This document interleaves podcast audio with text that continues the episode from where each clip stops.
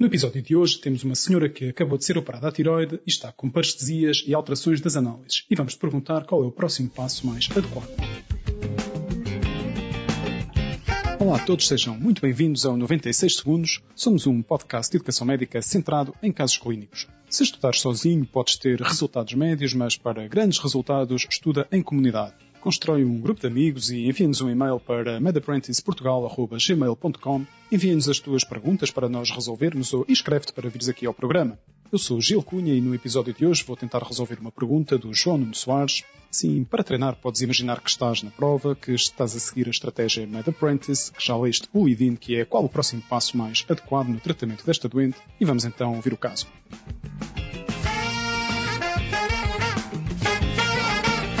Uma mulher de 25 anos está no primeiro dia pós-operatório de uma tiroidectomia total.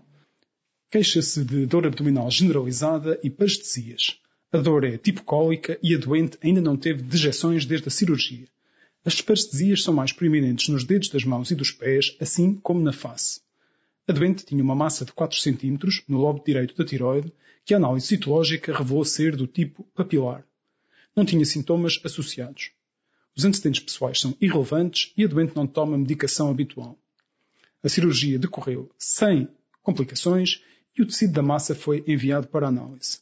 Está consciente, orientada e colaborante, hemodinamicamente estável e apirética.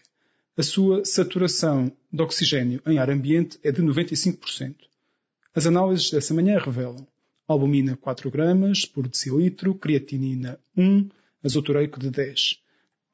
Na gasometria temos um pH bem, 7.4, PCO2 aumentada, 52, PO2 de 75, saturação de oxigênio 94%, sódio e potássio bem, 144, uma hipocalcémia de 6.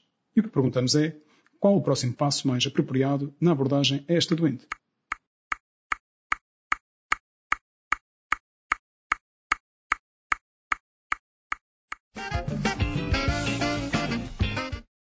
Ora então, a doente tem uma hipocalcémia, que deve ser por terem sido também removidas as paratiroides.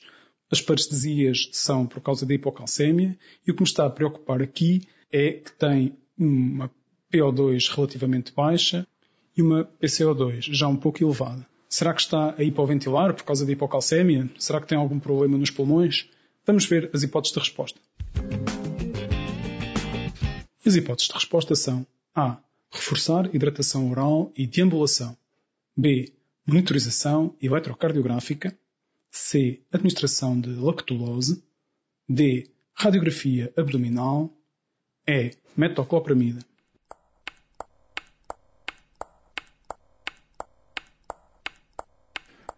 A doente tem uma hipocalcémia já grave, tem risco de fazer complicações cardíacas, pode ter um prolongamento do QT. Eu vou bloquear a resposta B. Monitorização eletrocardiográfica, porque elas têm risco de fazer arritmias. João Nuno, qual é a resposta certa?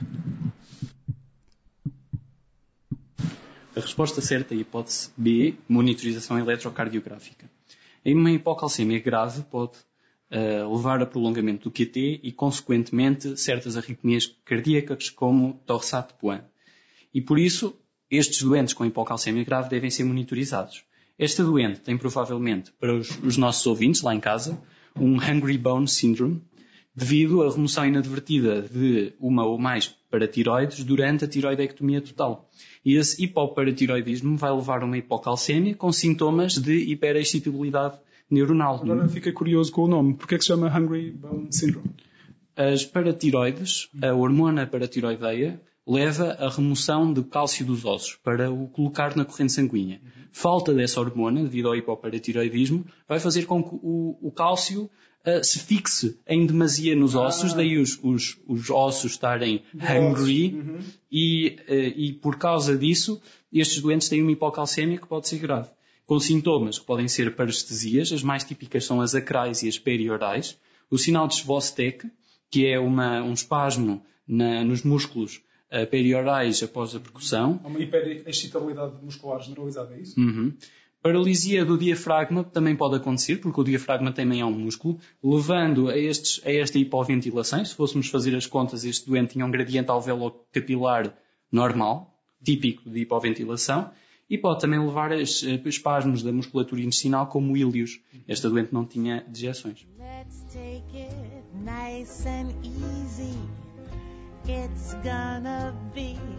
Obrigado por nos ajudares a resolver mais este caso clínico. Se gostares, subscreve o podcast 96 segundos na tua plataforma favorita. Deixamos-te com uma ideia medapprentice.com Usa o teu espírito crítico para selecionar os bancos de perguntas com a máxima qualidade possível, que são aquelas que são centradas em conceitos que te vão ser úteis na prática clínica e também na prova, e isso é muito mais importante do que acertar ou não a pergunta. Em suma, pratiquem muito, mas acima de tudo, pratiquem bem. Muito obrigado e até a próxima.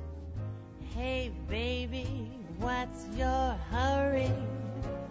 We're gonna fall in love.